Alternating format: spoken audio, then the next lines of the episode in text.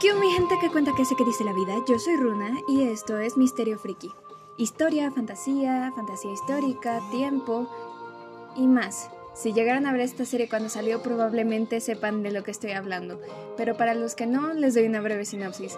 Micah Bering y Pete Latimer ambos trabajan para una rama especial del Servicio Secreto, un área que busca artefactos históricos que no solamente tienen un valor histórico, sino que también tienen un poco de su historia dentro de sí. Porque esas cosas que uno no sabe realmente si son historia así tal cual o con algo de magia o son rumores. Resulta que aquí los artefactos son tan históricos como mágicos. El espejo de Alicia de Lewis Carroll si tiene Alicia y aquí está.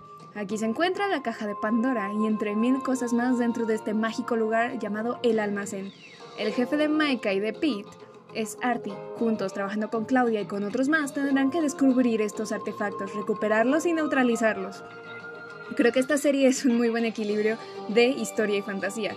Pero lo que más me impactó de la serie es que te hace cuestionar, o por lo menos eso causó en mí, cuestionar si la historia que conocemos es la única versión que existe. Aquí se nos presenta a H.G. Wells, pero el autor que todo el mundo conoce es simplemente el hermano de ella, porque ella es Elena G. Wells. Por la época, sus historias no serían tan populares si sabían que eran escritas por una mujer, por lo que solo usando sus iniciales y el rostro de su hermano, consiguieron volverse quien lo conocemos como el día de hoy.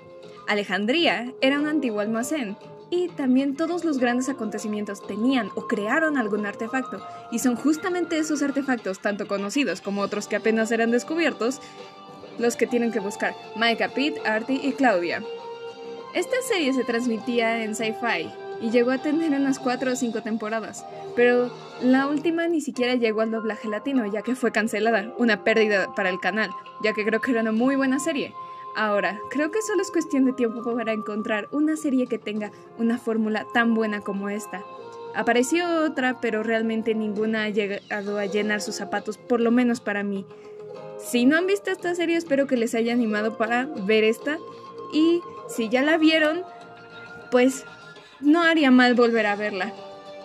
Ahora sí, antes de terminar este episodio, le quiero mandar un saludo especial a Néstor Díaz, el dueño de Dub Factory, un canal de doblajes bastante interesantes. No olviden visitar su canal después de este episodio.